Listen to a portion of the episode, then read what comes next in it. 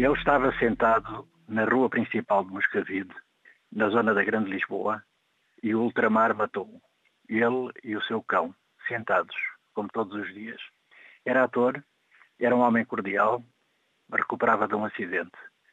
Uma luta que durava. Tinha mulher e filhos, mas o ultramar matou-o. É uma ilha submersa que sobe à cabeça dos ínculas que escondem as suas raivas, o seu ódio, a frustração pelo império perdido. Até sentença transitada em julgado diz-se sempre alegadamente. Alegadamente. É o que alguns jornais estão a escrever. Embora o ultramar tenha sido apanhado em flagrante delito e alguns populares o tenham maniatado.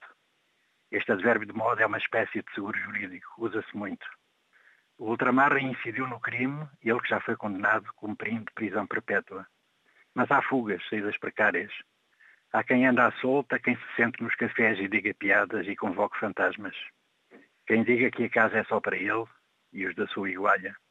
São pintores de muros caiados de branco. Formam uma matilha que rosna. Não gostam do arco-íris. São eles os mastins, alguns sem assaimo. Morte marcado para morrer, cabra marcada para morrer, morte em Moscavide, as mortes em Cabo Delgado, no Iémen, a morte no cotidiano de todas as discriminações. Fuga da morte, Paul.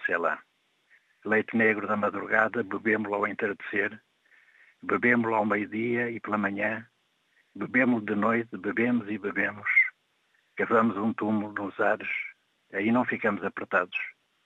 Na casa vive um homem que brinca com serpentes, escreve ao anoitecer.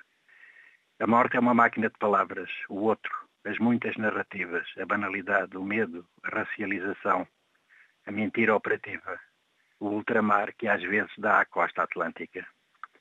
Aqui, de onde escrevo, não se está a discriminar nem a administrar bem esta penitenciária.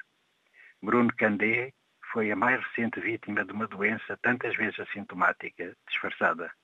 É a recordação da Casa Amarela a Fiodor. Tu sabes, Dostoevsky, crime, às vezes castigo, um dispositivo. A morte brinca com serpentes e sonha a morte. É o vírus que sufoca. A síndrome respiratória dura séculos, mesmo depois de George Floyd.